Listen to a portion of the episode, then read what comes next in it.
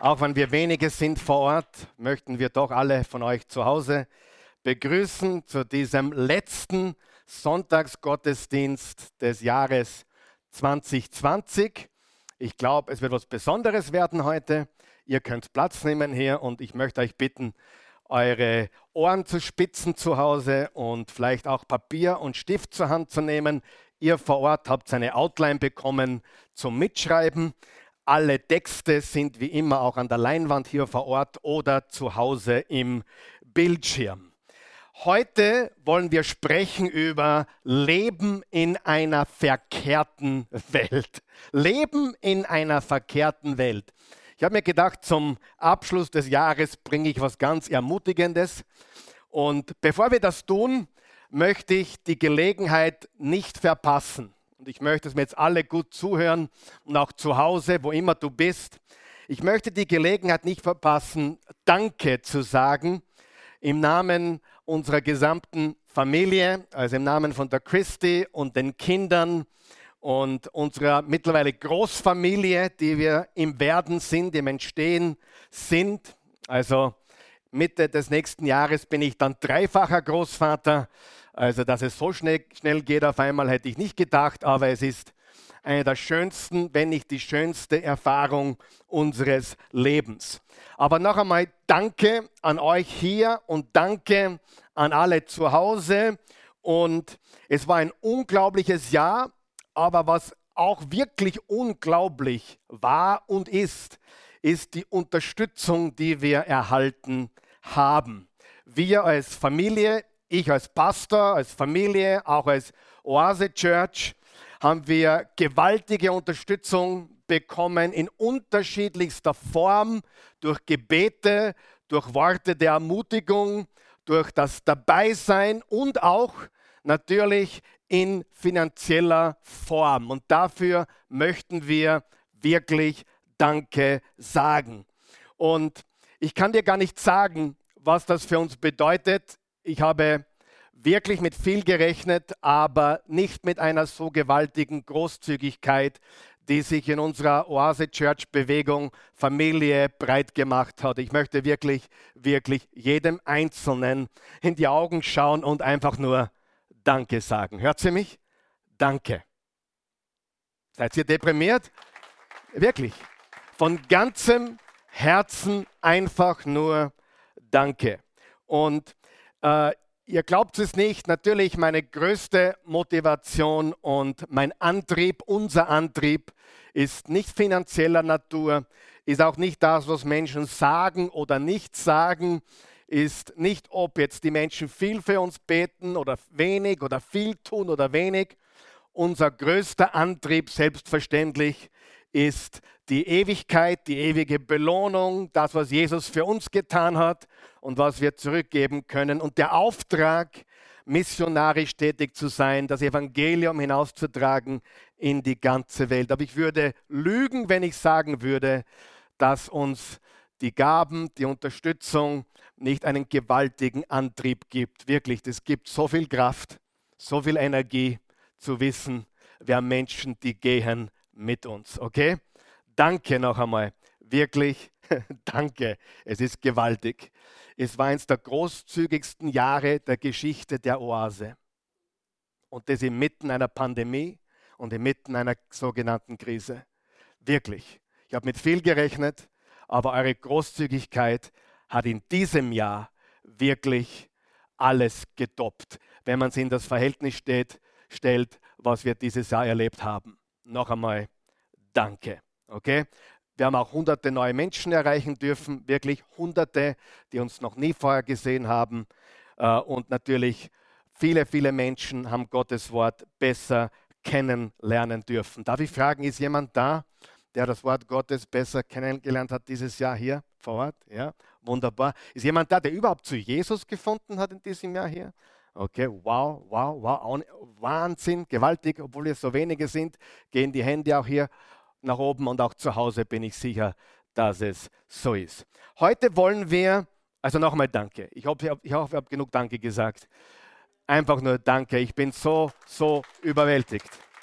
Und äh, das ist, wo wir unsere Kraft schöpfen und unsere Energie, Woche für Woche Dankbarkeit entgegen äh, zu spüren. Das ist eine Kraftquelle. Bitte lassen wir diese Kraftquelle nicht abreißen, okay? Wir haben Jesus, aber wir haben einander und das ist ganz, ganz wichtig. Wir ermutigen einander, wir sorgen füreinander und das ist extrem wichtig. Heute wollen wir drei ganz wichtige und relevante Fragen beantworten. Und bevor wir das tun, äh, möchte ich den Text für heute lesen. Das ist Philipperbrief Kapitel 2. Und die drei Fragen, die wir heute beantworten, die bekommen wir alle aus unserem Text hier heute. Und ich denke, es ist eine angemessene Botschaft für das Ende dieses Jahres und deswegen habe ich sie mir auch ausgesucht. Und es wird dir helfen, vieles in der heutigen Zeit zu verstehen. Philipperbrief Kapitel 2, bist du bereit? 1, 2, 3 lesen wir gemeinsam. Wenn es bei euch irgendeine Ermutigung durch Christus gibt, eine Tröstung, die aus der Liebe kommt, Gemeinschaft, die der Geist Gottes bewirkt, Barmherzigkeit und Mitgefühl, dann macht meine Freude vollkommen, indem ihr in derselben Einstellung und Liebe von ganzem Herzen zusammensteht. Tut nichts aus Streitsucht oder Ehrgeiz, sondern seid bescheiden und achtet andere höher als euch selbst. Denkt nicht nur an euer eigenes Wohl, sondern auch an das der anderen. Eure Einstellung soll so sein, wie sie in Jesus Christus war. Er war genauso wie Gott, hielt es aber nicht gewaltsam fest, Gott gleich zu sein, sondern legte alles ab und wurde einem Sklaven gleich. Er wurde Mensch und alle sahen ihn auch so. Er erniedrigte sich selbst und gehorchte Gott bis zum Tod, zum Verbrechertod am Kreuz. Darum hat Gott ihn über alles erhöht und ihm den Namen geschenkt, der über allen Namen steht. Denn vor dem Namen Jesus wird einmal jedes Knie gebeugt von allen, ob sie im Himmel sind, auf der Erde oder unter ihr. Und jeder Mund wird anerkennen, Jesus Christus ist der Herr. So wird Gott der Vater geehrt. Weil das so ist, meine Lieben, ihr wart Christus ja immer gehorsam, nicht nur als ich bei euch war, sondern gerade auch in meiner Abwesenheit, vollendet euer Heil mit Ehrfurcht und Sorgfalt. Denn Gott bewirkt den Wunsch in euch, ihm zu gehorchen und gibt euch auch die Kraft zu tun, was ihm gefällt. Tut alles ohne Murren und Diskussion, damit euch niemand Vorwürfe machen kann. Als untadelige Kinder Gottes sollt ihr wie Himmelslichter mitten unter den vertreten und verdorbenen Menschen dieser Welt leuchten und so die Botschaft des Lebens anschaulich machen. Dann kann ich an dem Tag, an dem Christus wiederkommt, stolz auf euch sein, weil ich das Rennen nicht verloren habe und meine Arbeit nicht vergeblich ist. Und wenn mein Leben auch wie ein Trankopfer im Dienst für ihren Glauben ausgeschüttet wird, so bin ich doch froh und freue mich mit euch allen. Und auch ihr sollt glücklich darüber sein und euch mit mir freuen. Sag einmal freuen. Freuen. Übrigens, der Philipperbrief ist an eine Gemeinde geschrieben, die war wirklich hart. Die hatten es wirklich schwer. Die hatten es wirklich hart und in weniger als 100 Versen oder ungefähr 100 Versen kommt das Wort freuen oder Freude fast 20 Mal vor. Freunde, was sollen wir tun inmitten von Leid? Wir sollen uns freuen. Was sollen wir tun inmitten einer Krise? Wir sollen uns freuen. Was sollen wir tun, wenn wir verfolgt werden oder wenn wir es schwer haben? Wir sollten uns freuen. Nicht an den Umständen, aber die Freude am Herrn ist unsere Kraft. Wir haben immer die Möglichkeit, uns an Jesus Christus zu freuen. Dann vergessen wir eines nie, wenn wir Jesus haben und sonst nichts, haben wir alles. Und haben wir alles und Jesus nicht, haben wir absolut nichts. Und ich glaube, dass jeder Mensch intuitiv draufkommt, je länger das Leben dauert und dann dem Tod ins Auge blickt, dass alles auf dieser Welt nichts zählt, wenn man nicht vorbereitet ist auf das, was unweigerlich kommt, nämlich der Tod und wenn man nicht vorbereitet ist auf diesen Moment. Weißt du, das Leben endet mit dem Tod. Hat es jemand schon gewusst? Ja? Äh, es ist einfach so. Egal wie die Krankheit heißt oder ob es ein Unfalltod ist oder ob es altes Leben ist, das Leben endet im physischen Tod. Und für einen Jesus-Nachfolger, Philippa 1, mit Christus zu sein, zu sterben bedeutet, mit Christus zu sein in einem Augenblick. Das ist die Freude, die wir haben. Das ist aber nicht mein Thema heute oder mein primäres Thema. Ich habe heute drei Fragen. Frage Nummer eins, wo leben wir? Frage Nummer zwei, wer sind wir? Und Frage Nummer drei, wie sollen wir leben? Wiederholen wir diese drei Fragen. Wo leben wir? Wer sind wir? Und wie sollen wir leben? Noch einmal. Wo leben wir? Wer sind wir? Und wie sollen wir leben? Und ich bin überzeugt, auch wenn du es noch nie so definiert hast, du stellst dir diese drei Fragen. In welcher Welt leben wir eigentlich? Was ist da los? Richtig, wo leben wir? Und dann die zweite Frage, wer bin ich in dieser Welt? Wer sind wir? Wer bin ich? Und die dritte Frage, wie soll ich leben inmitten in dieser Welt? Wo leben wir? Wer sind wir? Und wie sollen wir leben? Ich möchte ein Augenmerk noch einmal richten auf Vers 15 dieser Philippa-Briefpassage.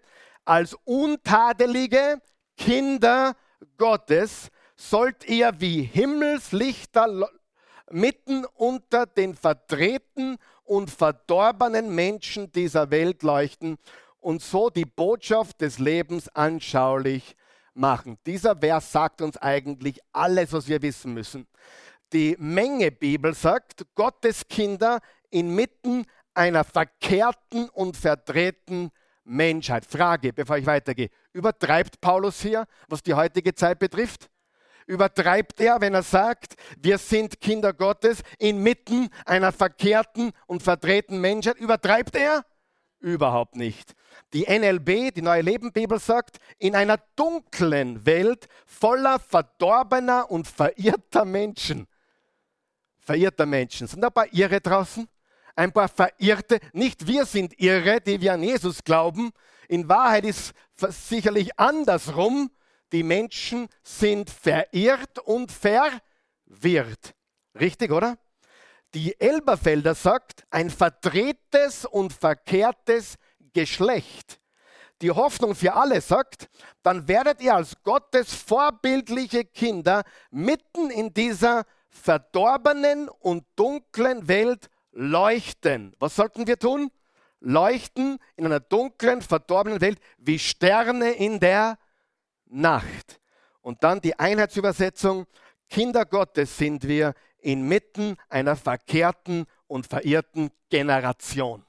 Diese Generation, ich fasse zusammen, laut Paulus, laut Philipperbrief, laut Paulus, diese Generation ist verkehrt, verdreht, im Dunklen, verdorben, verirrt, verwirrt.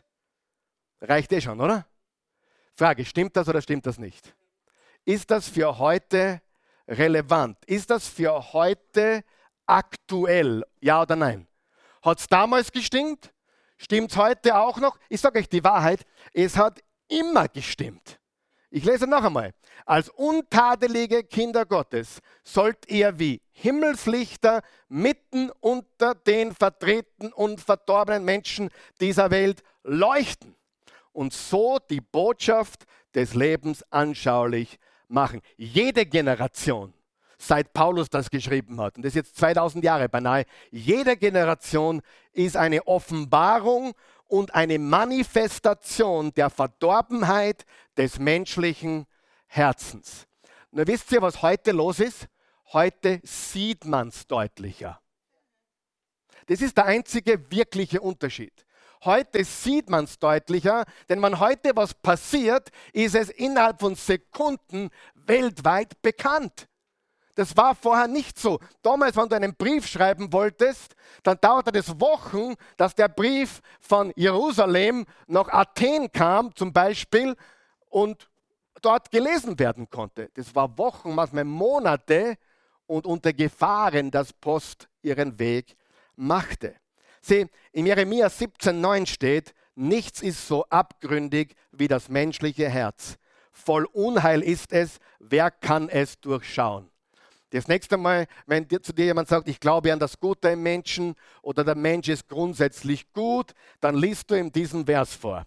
Nichts ist so abgründig wie das menschliche Herz. Voll Unheil ist es, wer kann es durchschauen? Weißt du, dass all die Gutmenschen und all die Menschen, die, die Gutes tun wollen, letztendlich auch du und ich, wenn wir in die Enge getrieben werden, dann werden wir auch meistens egoistisch. Stimmt es? Richtig? Irgendwann einmal kommt ein Punkt, hey, eigentlich muss ich für mich sorgen. Und der Mensch ist nicht gut. Jesus sagt, gut ist nur einer. Da kam ein, ein Jüngling zu Jesus und sagt, hey, guter Meister. Und Jesus sagt eine, eine herausfordernde Frage, warum nennst du mich gut? Er hat nicht gesagt, dass er nicht Gott ist. Er wollte ihn herausfordern. Warum nennst du mich gut? Gut ist nur einer, nämlich Gott. Und er hat damit auch bestätigt, ich bin der eine, ich bin wirklich gut, aber gut ist nur einer. Paulus hat gesagt im Römer 3, Vers 10, es gibt keinen, der gut ist. Es gibt keinen, der gerecht ist, auch nicht einen. Jeder von uns, Menschen, sind absolut nicht vollkommen. Wir sind nicht wirklich gut. Haben wir Gutes in uns? Sicherlich. Aber wir sind nicht wirklich gut. Das Herz des Menschen ist so abgründig, kein Mensch kann es durchschauen. Und wir sehen es in unserer Zeit heute sehr deutlich. Warum? Weil wir die ganzen Medien haben, weil wir all die Dinge haben, die uns zeigen, wie der Mensch sein Herz offenbart. Ja? Manche tun sie einen großen Missfallen, wenn sie auf Facebook oder Instagram was posten. Mit jedem Post zeigen sie, wie selbstsüchtig und egoistisch sie sind. Ja, gibt es ein paar, die posten jeden Tag ein Foto von sich. Kennst du die? Sind so cool sind sie, ja? Aber, aber jeden Tag posten sie ein Foto von sich und wo sie nicht überall sind und machen Selfies und sie finden das cool, aber die von uns, die wir wissen, was los ist, wir wissen, dass der Mensch durch und durch Egoist ist. Amen.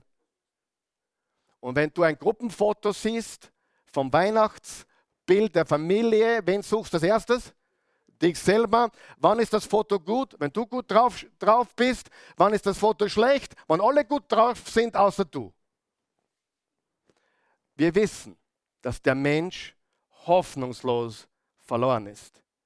Und wenn du in diese Welt schaust, und du denkst dir, ich glaube an das Gute im Menschen, dann möchte ich dich aufrütteln. Der Mensch, laut Jesus Christus, ist verloren. Warum ist der Retter gekommen? Weil wir einen Retter brauchen. Wenn Intelligenz oder Mangel an Intelligenz unser Problem gewesen wäre, hätte Gott einen Professor geschickt. Aber er hat keinen Professor geschickt, weil wir nicht mehr gescheiter werden brauchen, er hat auch keinen Doktor geschickt, weil wir alle so krank sind.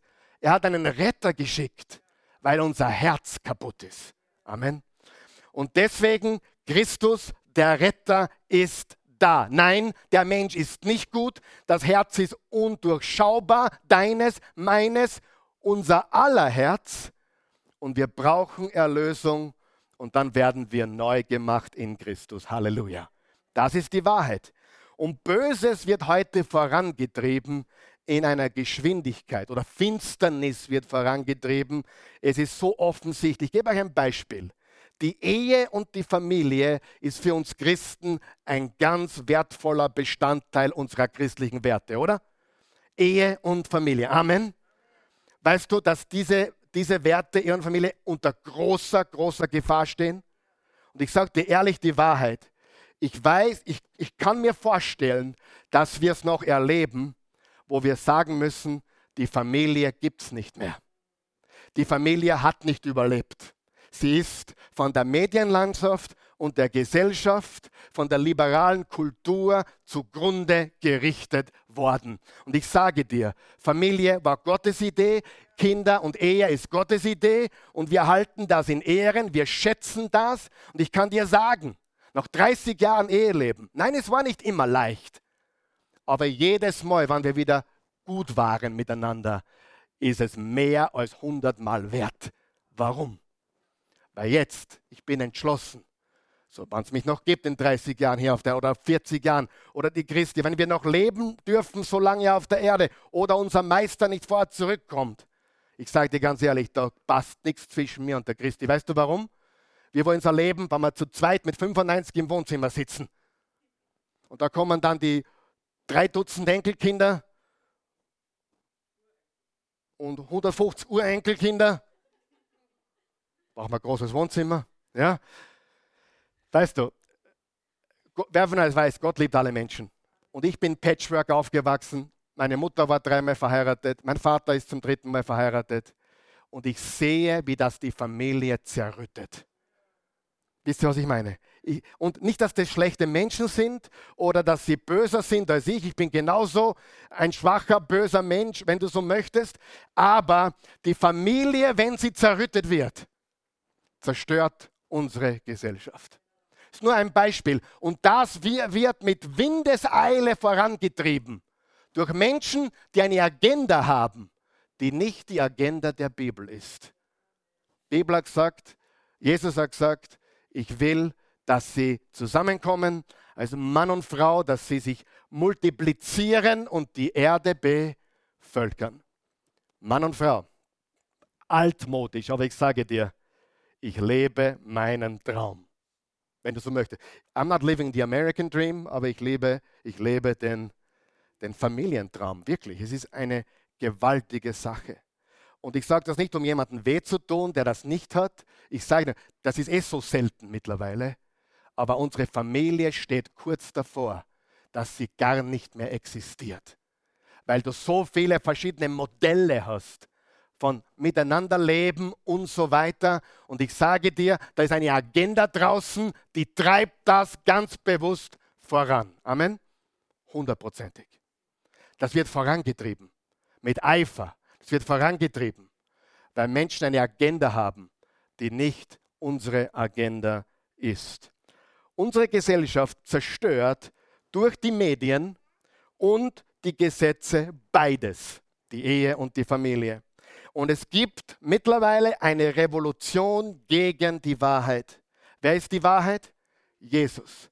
Wem fällt es schon auf? Je mehr du mit Jesus wandelst, umso mehr Gegenwind spürst du auch. Wer hat das schon gemerkt? Und ich sage dir, ich bin jetzt 23 Jahre Pastor hier an diesem Ort, in Wien, in Vösendorf. Wir haben nicht da begonnen, aber hier in diesem Großraum Wien bin ich über 23 Jahre Pastor. Und ich habe immer für Jesus meinen Mund aufgemacht und immer gesagt, was ich gefühlt habe und was das Wort Gottes uns sagt. Aber ich kann dir sagen, so unangenehm wie heute die Wahrheit zu sagen, war es noch nie. Noch nie. Und ich sage dir noch etwas. Es wird schlimmer. Wirklich, es wird schlimmer. Es gibt Menschen heute im Sudan, im Irak, in Afghanistan, in Nordkorea, die müssen sich entscheiden, will ich noch einen Tag leben oder bekenne ich mich zu Jesus Christus. Wir hören davon nichts, aber diese Christen gibt es und wir jammern, weil der Gottesdienst so früh stattfindet, um 10.30 Uhr in der Früh und nicht um 11 Uhr. Spaß. Ihr wisst, was ich meine. Es ist, es ist wirklich gewaltig, was in der Welt passiert. Und ich sage dir, auch heuer in diesem Jahr, dieses Jahr haben wir erlebt, wie uns langsam aber sicher Freiheit genommen wird, räumliche Freiheit, auch Meinungsfreiheit. Ich rede mit vielen hunderten Menschen da draußen. Die Angst ist ganz einfach. Angst vor Armut, mein Geschäft gibt es bald nicht mehr. Angst vor Tod oder Krankheit. Und weißt du, was eine der größten Ängste ist? Seine Meinung zu sagen weil man ja kein Ausgestoßener sein will, wenn man seine Meinung zu den Themen sagt. Weil wenn es nicht konform geht mit dem, was in der Zeit, Zeit im Bild berichtet wird oder in den Zeitungen steht, was bist du für ein komischer Verschwörungstheoretiker? Haben Sie das schon gehört? Ich sage, ich bin kein Verschwörungstheoretiker. Ich glaube an Verschwörungen, weil die Bibel redet von ihnen. Ich glaube an den Satan, der aktiv ist. Ich glaube, dass die Welt blind ist, wie es im 2. Korinther 4, Vers 4 steht. Der Satan, der Gott dieser Welt. Wer ist der Gott dieser Welt? Ist euch das aufgefallen? Er hat die Augen der Ungläubigen verblendet, dass sie die Wahrheit nicht sehen können. Und das Gigantische ist, er wird ausgerechnet in diesem Vers, lesen zu Hause, 2. Korinther 4, Vers 4, nicht Teufel genannt, nicht Satan, nicht Drache, nicht Schlange, sondern Gott dieses Weltsystems. Du sagst, Satan, Gott? Ja, was ist ein Gott? Jemand, jemand, der etwas beherrscht, richtig? Und er wird bezeichnet nicht als der allmächtige Gott, aber als der Gott dieser Welt. Wer regiert unsere Welt? Andersrum. Wer ist der Herr über Himmel und Erde? Jesus. Wer hat das ganze Universum geschaffen? Jesus. Wer regiert über alles und ist nicht schockiert über irgendetwas? Jesus. Aber wer regiert die Systeme dieser Welt? Wer regiert in unserer Politik? Wer regiert in unserer Geschäftswelt? Wer regiert die Konzerne? Wer regiert Big Tech? Wer regiert die Medien? Geld und der Gott dieses Weltsystems. Sind wir noch wach? Das ist sehr wichtig zu verstehen. Und darum möchte ich gleich einmal hier einhaken, bevor wir zum ersten Punkt gehen. Ich habe eigentlich eh schon die Punkte angerissen, aber ganz wichtig zu verstehen. Warum bist du überrascht, wenn du angelogen wirst? Wer ist der Vater aller Lügen? Satan. Wer ist der Erzlügner? Bist du überrascht, dass, oder Frage, warum überrascht dich das, wenn jemand sagt, ich glaube nicht alles, was ich in den Nachrichten höre? Überrascht dich das? Schockiert dich das? Ich glaube nicht alles, was ich in den Nachrichten höre. Ich weiß, dass ich alles glaube, was Jesus sagt. Aber ich glaube nicht alles. Ich glaube nicht, dass sie uns alles anlügen, aber ich glaube, der Lügenvater regiert diese Welt. Amen? Hundertprozentig. Und das müssen wir verstehen. Drum, naja, ich habe in der Zeitung gelesen, die Zeit im Bild hat gesagt, die Tagesschau hat gesagt, im ZDF oder ARD. Ich glaube das alles. Nein, sei weise. Glaube nicht alles. Prüfet alles und behaltet das Gute, die Wahrheit. Aber wer von euch weiß, dass wir nicht überall die Wahrheit bekommen? Dass wir belogen werden? Darf ich ein Wort in den Raum werfen? Wenn du mich fragen würdest, Karl Michael, gib mir ein einziges Wort, das unsere Welt am besten beschreibt. Nur ein Wort. Ich habe nur einen Schuss. Ein Wort. Irreführung. Das Wort, was ich nehmen würde, wenn du mich fragen würdest, ich darf nur ein Wort wählen, was unsere Welt beschreibt, würde ich sagen, Irreführung. Irreführung. Wir werden irregeführt. Wir werden buchstäblich an der Nase herumgeführt. Das heißt nicht, dass die Sachen nicht gibt, von denen geredet wird. Warum weiß ich das? Das, was gibt, dass auch den Virus gibt. Natürlich gibt es ihn. Ich kann nur einen 100-Euro-Schein fälschen, weil es einen 100-Euro-Schein gibt. Wenn du einen 300-Euro-Schein fälschen möchtest, bist ein Idiot. Warum?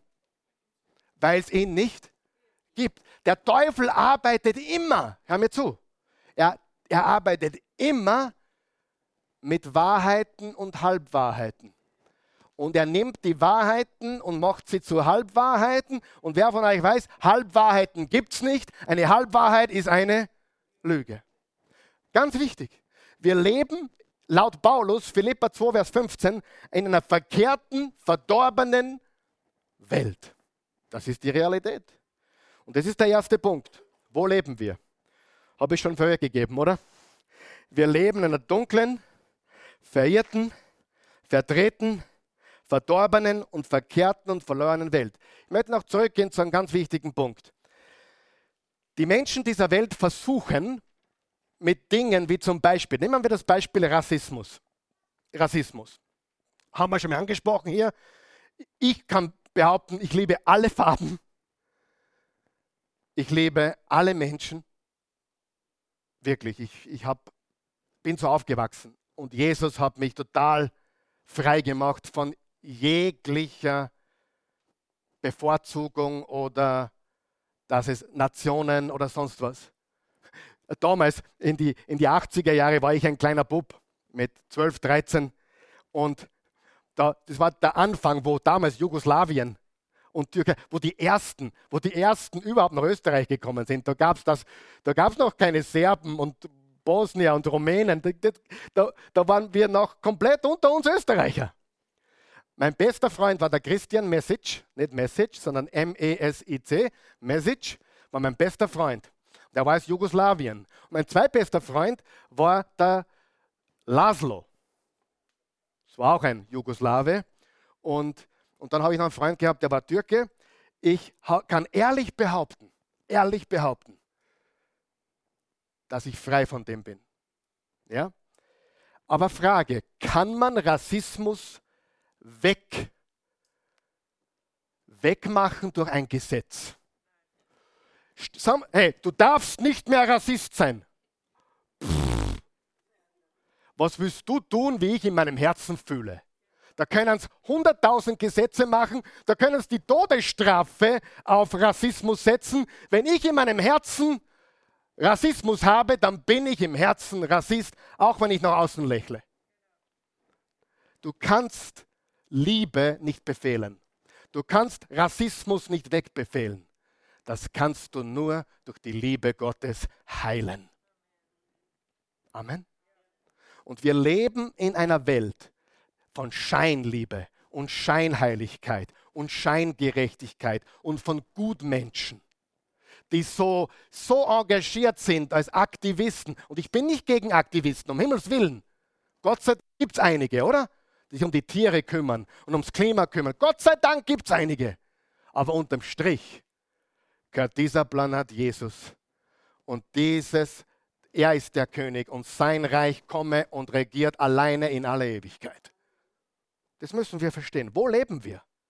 Sie, der Brief an die Philippa war ein, Philippi, Philippi war ein hartes Pflaster. Eine römische Stadt da war richtig, richtiges Heidentum am Tages, an der Tagesordnung. Es war sehr schwer. Die Leute waren dort arm, also die Christen waren arm, verfolgt, Irrlehre, Uneinigkeit. Und Paulus schreibt zu ihnen, ihr lebt in einer dunklen, finsteren Welt und Philippi war dunkel. Gegründet übrigens vom Vater von Alexander dem Großen, Philipp, Philipp II. von Makedonien. Und dann natürlich durch die, das römische Reich ist gekommen und es wurde eine richtig mächtige Stadt mit viel Luxus. Und Paulus hat dort die erste Gemeinde in Europa gegründet. Wer kennt die Geschichte Apostelgeschichte 16?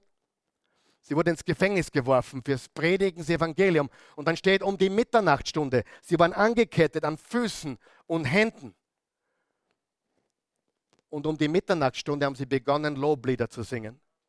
Und der ganze Kerker beginn, begann zu wanken, zu, zu wackeln, zu schaukeln.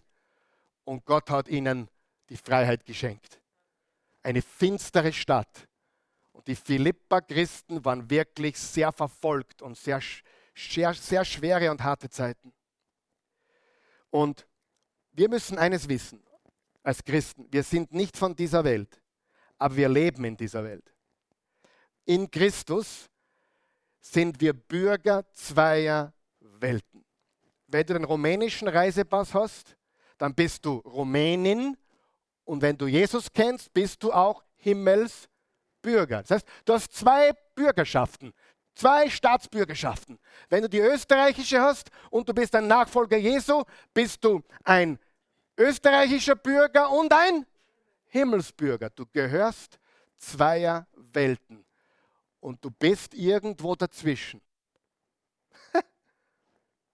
du bist irgendwo dazwischen. Wo sind wir? Wo leben wir? Darf ich euch was ganz was tiefgründiges sagen? Die Welt ist, was es ist. Die Welt ist, was sie ist. Können wir Freude haben mitten in dieser Welt? Natürlich. Wir sind genau, wo wir sein sollten. Nicht von dieser Welt, aber in dieser Welt. Karl Michael, wenn es in Österreich einmal so richtig hart zur Sache gehen würde, mit Christenverfolgung und ver verbieten äh, zu beten und Bibel zu lesen, was möglich ist. Wirklich, ist es möglich? Absolut. Wird wahrscheinlich nicht so bald in der Form kommen, aber würdest du woanders hingehen und vielleicht in Amerika predigen, wo es noch nicht so weit ist? Natürlich nicht. Liest meine Lippen, lest meine Lippen. Ich bleib und ich kämpfe. Warum sind wir da? Weil wir einen Unterschied machen wollen in der Welt. Hätte ich einen anderen Beruf nehmen können, wo ich vielleicht mehr verdiene, besser lebe und vielleicht es bequemer hätte? Bestimmt. Will ich das? Will ich nicht. Was will ich? Ich habe eines verstanden. Wo sind wir? Wir sind in dieser Welt. Jetzt hören wir ganz gut zu. Und genau dort sollen wir sein. Wir laufen nicht davon. Wir sollten nicht alle Prediger sein. Nein, wir gehören in unsere Welt. Daniel im Alten Testament, er war mitten in Babylon. Er war Politiker. Über 70 Jahre Politiker. Und er liebte seinen Herrn und er betete in der Früh, zum Mittag und am Abend. Auch als sie verboten haben, das zu tun, hat er weiter das getan, was er immer getan hat. Und weißt du was? Gott hat ihn erhöht und erhöht und erhöht und erhöht, mitten in Babylon. Und weißt du, wo du hingehörst? Mitten hierher in diese Welt. Aber du musst verstehen, du bist nicht von dieser Welt, aber du lebst in dieser Welt. Ja? Du bist quasi, 2. Korinther 5, Vers 20, Botschafter an Christi Stadt. Hier in dieser Stadt haben wir die kongolesische Botschaft, wir haben die französische Botschaft, wir haben die rumänische Botschaft, wir haben die israelische Botschaft und der Botschafter, auch die amerikanische Botschaft und der Botschafter von, von Amerika lebt in Wien, aber er ist nicht von Wien. Und wir leben hier und da gehören wir her. Hast du mich verstanden? lass uns aufhören mit dem Quatsch. Oh, wir sind Christen, gehen wir alle ins Kloster, gehen wir alle beten. Nein. Sollten manche ins Kloster gehen? Vielleicht, ich weiß es nicht. Aber wir gehören nicht ins Kloster, wir gehören nicht irgendwo, wo wir uns verstecken. Wir sollen leuchten in dieser finsteren Welt. Drum, wenn du ein Fitnessstudio besitzt, dann sei dort der, der du sein sollst. Leuchte. Aber stell nicht dein Fleisch zur Schau wie alle anderen, sondern sei normal, sei aufrichtig und sei so fit wie keiner sonst. Amen. Wenn du, wenn du äh, keine Ahnung, Politiker bist, bist du ja mitten in der Löwengrube. Braucht man nicht diskutieren, oder? Bist du mittendrin. Aber was macht, was macht Jesus mit Menschen, die ihm vertrauen, inmitten der Löwengrube? Er beschützt sie. Er stopft den Löwen das Maul. Bildlich gesprochen, verstehst du? Da draußen ist eine große Löwengrube. Aber wir sind in der Löwengrube und er, unser Herr und Retter, stopft ihnen das Maul und wir gehen siegreich hervor. Spätestens, wenn er wiederkommt auf seinem weißen Pferd und die Welt übernimmt dann, dann, dann sind wir endgültig aus der Löwengrube. Bis dorthin müssen wir noch ein bisschen die Löwen da um uns ertragen, beten. Was hat Daniel in der Löwengrube gemacht? Ja, er hat gebetet, dann hat er gemerkt, ah, die können eh nichts machen, da ist ein Engel da, der Engel des Herrn. Dann hat er sich wahrscheinlich auf einen der Löwen äh, gelegt als Polster, Kissen und am nächsten Morgen äh, war er unversehrt und wurde aus der Löwengrube geholt. Das ist ein Bild für uns heute. Das ist ein Bild für uns heute. Wir befinden uns in einer dunklen Welt. Und wir brauchen nicht verzagen.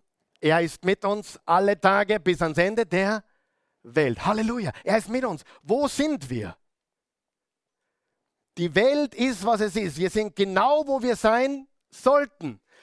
Nicht von dieser Welt, aber in dieser Welt. Es tut mir so weh, wenn Menschen werden Christen und sie haben zum Beispiel irgendein weltliches Geschäft. Na, jetzt muss ich alles verkaufen, weil der Herr will das. Er will, dass ich in den vollzeitigen Dienst gehe. Halleluja.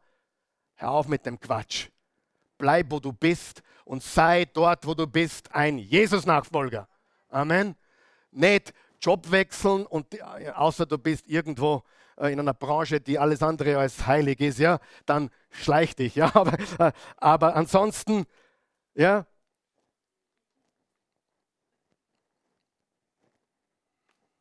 Ich kenne jemanden, der war hier in der Oase, der hat eine Pornoproduktionsfirma besessen.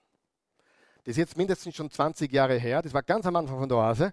Da gab es noch nicht das Internet, wie es heute gibt. Es war eher so wirklich noch Filme, DVD-Videos. Er ist extra von Bukarest hierher gefahren, weil wir einen Gastsprecher hatten, der, den er kannte.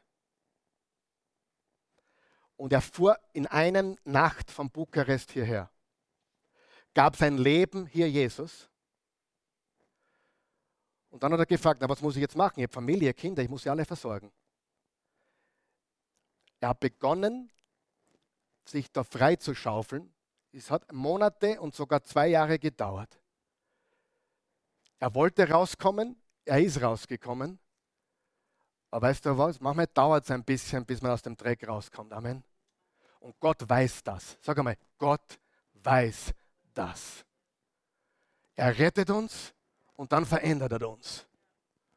Natürlich, wenn du in so einer Branche tätig bist, musst du einen Weg rausfinden, richtig?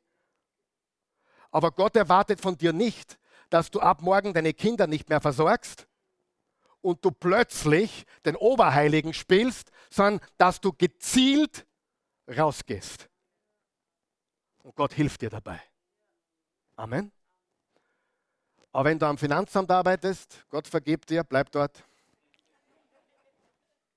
Wenn du äh, bleib, bleib, wo du bist. Noch einmal, bleib, wo du bist und sei und sei. Und sei, sei ganz einfach. Das Salz der Erde und das Licht der Welt. Im Johannes 17, Vers 15, das berühmte Gebet des Herrn.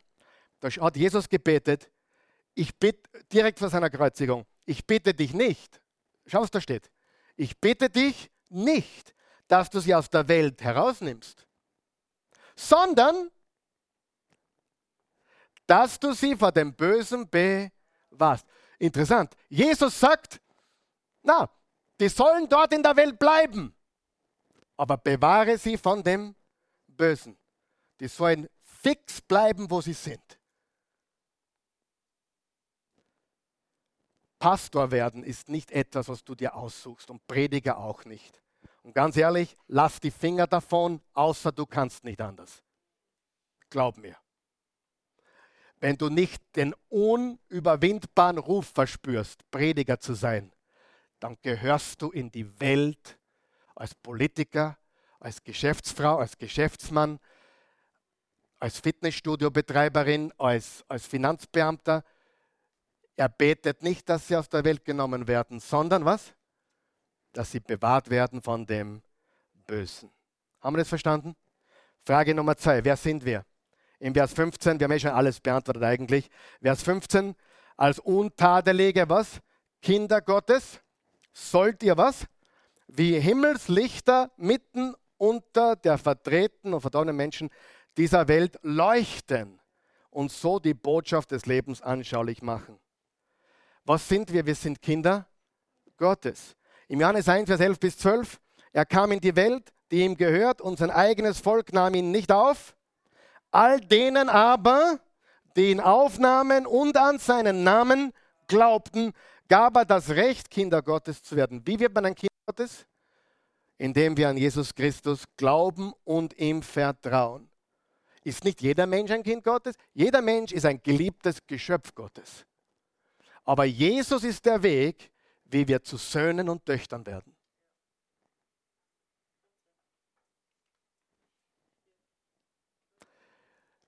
Jeder ist ein geliebtes Geschöpf Gottes. Jeder. Der böseste Mensch auf der Welt ist ein geliebtes Geschöpf Gottes. Ein Kind werden wir, ein Sohn, eine Tochter werden wir, wenn wir uns auf Jesus verlassen. Er ist der Sohn Gottes und durch ihn werden wir Söhne und Töchter des Allerhöchsten. Er ist unser Vater und Jesus unser älterer Bruder. So einfach ist das. 1. Johannes 3, seht doch, welche Liebe der Vater uns erwiesen hat. Wir wollen seine Kinder heißen. Und wir sind es tatsächlich. Wow. Die Menschen dieser Welt verstehen das nicht. Hast du schon gemerkt? Die verstehen das nicht. Sie verstehen das nicht.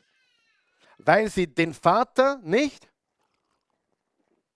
kennen. Warum sind sie blind? Warum sind sie taub? Warum?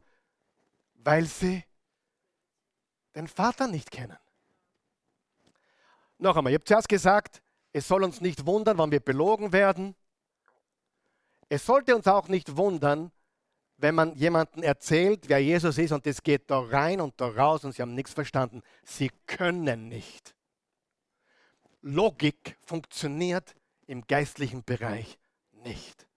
Ich habe mich grün und blau gepredigt und gedacht, oh mein Gott, heute muss er es begriffen haben. Und nachher das gleiche Geschwafel wie immer. Die gleichen Diskussionen wie vorher. Obwohl man es nicht klarer und deutlicher hätte sagen können. Wir müssen beten, dass Gott ihnen die Augen aufmacht. Vers 2, ihr Lieben, schon jetzt sind wir Kinder Gottes. Und was das in Zukunft bedeuten wird, können wir uns jetzt noch nicht einmal vorstellen. Ha. Aber wir wissen, dass wir von gleicher Art sein werden wie er, denn wir werden ihn so sehen, wie er wirklich ist, wie Jesus. Wer auf so etwas hofft, wird immer darauf achten, sich von Sünde zu reinigen, um rein zu sein wie er. Warum will ich rein sein? Weil er rein ist. Warum? Weil ich eine gewaltige Zukunft vor mir sehe weil ich das, was Gott mir geschenkt hat, nicht beschmutzen möchte. Vergebt er mir, wenn ich falle? Immer. Werden manchmal Dinge zerstört, die ich nicht wieder reparieren kann? Ja. Da geht es nicht um Vergebung oder Nichtvergebung. Da geht es darum, dass unsere Entscheidungen Konsequenzen haben. Und wenn du glaubst, Gott hat dich gestraft, sage ich dir, nein, Gott hat dich nicht gestraft. Du schmeckst die Konsequenzen deiner Entscheidung. Das ist alles. Gott straft nicht mehr. Warum? Das, er wird wieder strafen, er wird das Böse ein für alle Mal beseitigen, wenn er wiederkommt. Ja. Aber individuell straft er dich nicht mehr, weil er für Jesus, er hat die, sein, er hat die Strafe, den Preis auf Jesus gelegt. Gewaltig. Matthäus 5. Also wir sind Kinder Gottes. Matthäus 5. Ihr seid das Salz der Erde. Wenn das Salz aber seine Wirkung verliert, Womit soll man es wieder salzig machen? Es taugt zu nichts mehr anderen. Also auf dem Weg geschüttet, um von den Leuten zertreten zu werden. Sie, Salz ist ein Konservierungsmittel. Darf ich dir was sagen? Wenn wir die Christenheit aus der Welt entfernen würden, dann würde die Welt ganz anders ausschauen. Wir sind das Konservierungsmittel. Wir sind das Salz der Erde. Ihr seid das Licht der Welt. Eine Stadt, die auf einem Berg liegt, kann nicht verborgen bleiben. Man zündet doch nicht eine Lampe an und stellt sie dann unter einem Kübel. Im Gegenteil, man stellt sie auf den Lampenständer, damit sie alle im Haus Licht gibt. So soll euer Licht, lesen wir es gemeinsam, so soll euer Licht vor den Menschen leuchten. Sie sollen eure guten Werke sehen und euren Vater im Himmel preisen. Sieh, wir sind die einzige Hoffnung für diese Welt. Glaubst du wirklich, dass die Politik eine Antwort hat, eine wirkliche Antwort? für die Probleme unserer Welt? Nein. Ich frage mich manchmal wirklich, was, nein, ich frage mich nicht mehr, aber was, warum versprechen sie was und dann kommt was anderes? Warum? Ganz einfach. Ein Politiker will Karriere machen. Wenn da nicht jemand dort ist, der wirklich die Menschen liebt und Gott liebt, wirst du immer jemanden haben, der seinen eigenen Vorteil sucht. So wie überall. Wir brauchen Menschen überall, die Gott leben und die Menschen wie sich selbst. Jesus in uns, die Hoffnung auf Herrlichkeit, die Gemeinde der Leib Christi. Und zum Abschluss die letzte Frage. Wie sollen wir leben? Fassen wir kurz zusammen. Erstens, wo sind wir? Hat es jeder verstanden? Wir sind in einer dunklen, verdorbenen Welt. Und pass auf, genau da können wir hin. Genau da müssen wir sein. Und das führt uns zum nächsten Punkt. Wer sind wir? Wir sind Kinder Gottes und wir sind Himmelskörper. Ein, eine Übersetzung sagt, wir, wir leuchten wie die Sterne, wir leuchten wie die Himmelskörper in der dunklen Welt. Und das wird immer mehr notwendig, weil die, die Finsternis wird immer finsterer. Wie sollen wir leben? Wir leben, wenn du so möchtest, in einem Paralleluniversum. Wie ich schon gesagt habe, wir haben eine himmlische Bürgerschaft und eine irdische Staatsbürgerschaft, jeder von uns. Manche haben sogar zwei, drei Staatsbürgerschaften. Aber wir haben mindestens eine irdische und eine himmlische, wenn wir zu Jesus gehören. Wir leben in einer Parallelwelt. Schau, was Jesus zu Pilatus gesagt hat. Lest, gib, dir das, gib dir das bitte. Johannes 18. Darauf antwortete Jesus, mein Reich ist nicht von dieser Welt. Wenn es so wäre, hätten meine Diener für mich gekämpft, als ich verhaftet wurde, aber mein Königreich ist nicht von dieser Welt. Pilatus entgegnete, dann bist du also doch ein König. Jesus bestätigte, du sagst es. Ich bin ein König. Dazu bin ich geboren. Ich bin gekommen, um der Welt die Wahrheit zu bringen. Wer die Wahrheit liebt, wird erkennen, dass meine Worte wahr sind. Sieh, das Reich Jesu. Er ist der König des ewigen Reiches. Und was wir im Daniel jetzt immer studiert haben am Mittwochabend ist, dass alle Reiche der Welt zugrunde gehen. Alle. Es kommt wieder ein Reich auf diese Welt, das Reich des Antichristus, des Antichristen. Ob das eine Person ist oder nur eine Bewegung, das kann man diskutieren. Aber es kommt eine Zeit, wo der Antichristusgeist herrschen wird wie nie zuvor. Das ist gewiss. In der Finanzwelt, in allen möglichen Konzernen und Industrien dieser Welt, überall. Und Jesus sagt folgendes, und das ist die gute Nachricht. Mein Reich ist nicht von dieser Welt. Mein Reich ist ewig. Dein Reich komme, dein Wille geschehe. Denn dein ist das Reich und die Kraft und die Herrlichkeit in Ewigkeit. Amen. Sieh, und hier ist die gute Nachricht. Gottes Reich steht über allem. Und das Reich Jesus steht in keinem Zusammenhang zu irgendeinem Reich dieser Welt. Was heißt das? Unterm Strich heißt das, wann in Österreich der Kali Katastrowski der Bundespräsident wäre und der Hugo Mayer der Bundeskanzler wäre, wäre es auch wurscht. Warum? Es ist nicht, du verstehst mich richtig, oder? Unterm Strich wird jedes Reich sich beugen. Und da gibt es keinen Kontext, keinen Zusammenhang zwischen den Reichen der Welt, die alle vergehen werden. Sie, USA, es gibt jetzt schon Menschen, die haben die Angst, dass Amerika bald nicht mehr gibt, weil es so gespalten ist. USA gibt es sicher nicht ewig. Deutschland gibt es auch sicher nicht ewig. Jedes Reich. Ich meine, vor 150 Jahren hat es Österreich in der Form auch noch nicht gegeben, so wie heute. Jedes Reich bricht zusammen und das ewige Reich Gottes bleibt bestehen wann Babylon vergangen ist und Medien und Persien und das alte Griechenland und das römische Reich, warum glauben wir, dass Europa bestehen bleibt, wie es jetzt ist? Ist alles im Wandel. Alles im Wandel. Wer hätte, wie ich ein Bub war, hätte ich mir nicht vorstellen können, EU. Das war für mich ein äh, Einzelunternehmen, aber sonst nichts. Ja? EU weißt du, die Dinge, die Dinge, von denen wir heute als selbstverständlich ausgehen, waren vor 30, 40 Jahren Handy, 80er Jahre, denk dran, Handy am, im, in der Hosentasche tragen. Das war ein, ein, ein Wundertraum. Und einige Junge hier denken sich, was? Hat es eine Welt gegeben ohne Handys? Ja, Herz. Ohne Internet. Weißt du, wir, verge wir vergessen. Alles vergeht und sein Reich bleibt. Wie sollen wir leben? Wir haben jetzt die Zeit nicht, aber es steht alles in Philippa 2. Ich wiederhole, die Einstellung, wie Jesus sie hatte. Vers 5. Demut, aufopfernd, gehorsam. Übrigens, damit mich niemand falsch versteht, ich bin dafür, die Gesetze des Landes zu gehorchen. Absolut. Wir Christen sollen die Gebote des Landes gehorchen. Beistrich. Nicht aber, sondern bis. Bis was ist? Bis Dinge passieren, die man Christusfeindlich nennen kann, die uns verbieten, unseren Glauben zu leben. Petrus hat gesagt zu den Leuten, die ihm gesagt haben im, der, im Kapitel 5 der Apostelgeschichte, ihr dürft predigen, hört auf, über Jesus zu reden, hat er gesagt, alles klar, wir sind anständige Bürger, wir gehorchen den Geboten, aber wir müssen Gott mehr gehorchen als den Menschen. Wenn das Gesetz sagt, bleib bei Rot stehen, was muss ich dann tun? Bei Rot stehen bleiben. Sündige ich, wenn ich drüber fahre bei Rot? Ja. Wenn das Land sagen würde, ihr dürft nicht mehr beten, was machst du dann? Du betest weiter. Amen. Gott mehr gehorchen als den Menschen. Aber nicht falsch verstehen, liebe Leute. Wir sind voll dafür und wir haben das Mandat von Gott, die Gesetze des Landes zu gehorchen.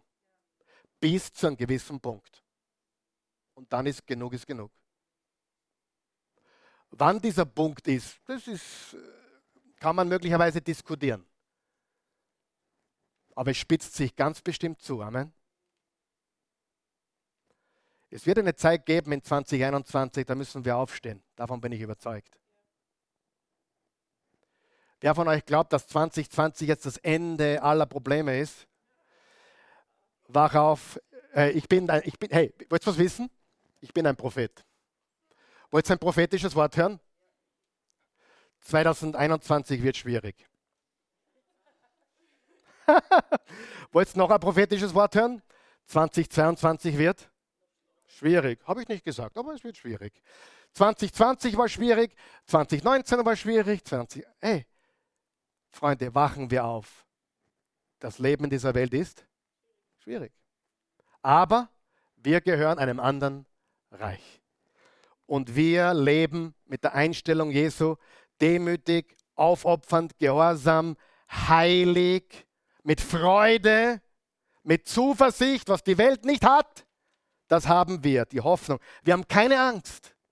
Weil im 2. Timotheus steht, Vers 1, Kapitel 1, Vers 7, denn Gott hat uns nicht einen Geist der Ängstlichkeit gegeben, sondern einen Geist der Kraft, der Liebe und der Besonnenheit. Wir vertrauen ihm. Und wenn wir uns entscheiden müssen zwischen Staat und Gott, entscheiden wir uns für Gott. Wenn wir uns entscheiden müssen für Licht oder Finsternis, natürlich gehen wir mit dem Licht. Wo leben wir? In einer dunklen, verkehrten Generation. Wer sind wir? Kinder Gottes, Bürger des Himmels, Licht der Welt und Salz der Erde. Wie sollen wir leben? Mit der Einstellung Jesu Christi. Freunde, das war nur ein kurzer Überblick von Philippa Kapitel 2. Könnte man ins Detail studieren. Die Zeit habe ich heute nicht. Aber danke, dass ihr mir zugehört habt. Das war ein kurzer Drüberflug über drei ganz wichtige Fragen. Wo sind wir? Wer sind wir? Und wie sollen wir leben? Amen. Hat euch das geholfen? Lass uns aufstehen. Himmlischer Vater, wir danken dir wir loben dich, wir preisen und erheben dich. Wir danken dir für deine unendliche Güte, deine Gnade, dein Erbarmen, deine Treue. Du bist ein guter, gnädiger Gott. Hilf uns heute, diese drei Fragen im Kontext in unser eigenes Leben einzubauen. Wo leben wir? Wer sind wir? Und wie sollen wir leben? Ich möchte, dass du diese Woche wirklich diese drei Fragen für dich richtig in dein Leben einbaust. Tust mir einen Gefallen oder dir selber den Gefallen, bitte? Ja? Nimm diese drei Fragen die nächsten Tage und hey, wo lebe ich? Wer bin ich?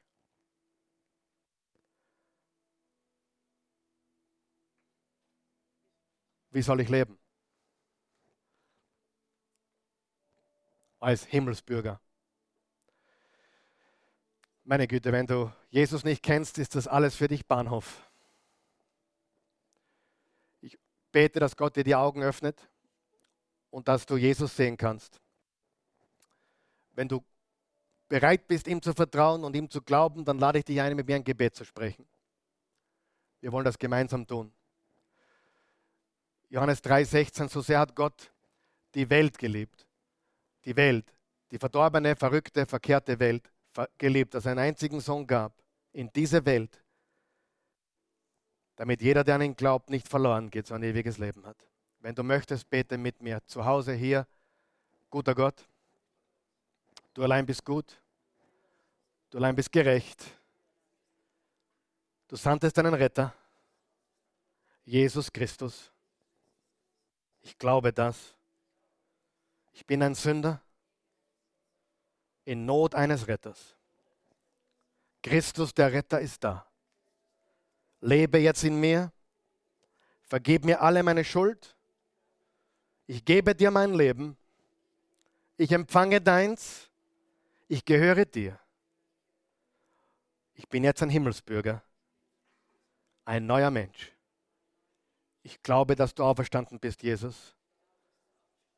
Lebe jetzt in mir. Amen. Du bist ein Kind Gottes geworden, wenn du das wirklich zum ersten Mal gebetet hast. Du bist ein neuer Mensch. Beten wir noch einmal alle, die wir jetzt auch glauben. Lass uns Folgendes beten. Lieber, lieber Vater, Jesus, hilf mir zu verstehen, wo wir leben. Hilf mir, die Welt besser zu verstehen, damit ich nicht schockiert bin immer oder enttäuscht, sondern ich weiß, diese Welt ist, wie sie ist. Verdorbene Herzen. Ich weiß es. Aber du hast mich berufen, die Menschen zu lieben. Ich bin ein Kind Gottes. Ich bin ein Himmelskörper. Ich bin Licht der Welt. Durch dich. Hilf mir zu leuchten. Und hilf mir zu leben. Mit der Einstellung Christi. Demut, Gehorsam, opfernd, gebend, dienend, voller Frieden, Freude, Vertrauen und frei von Angst. In Jesu Namen. Amen.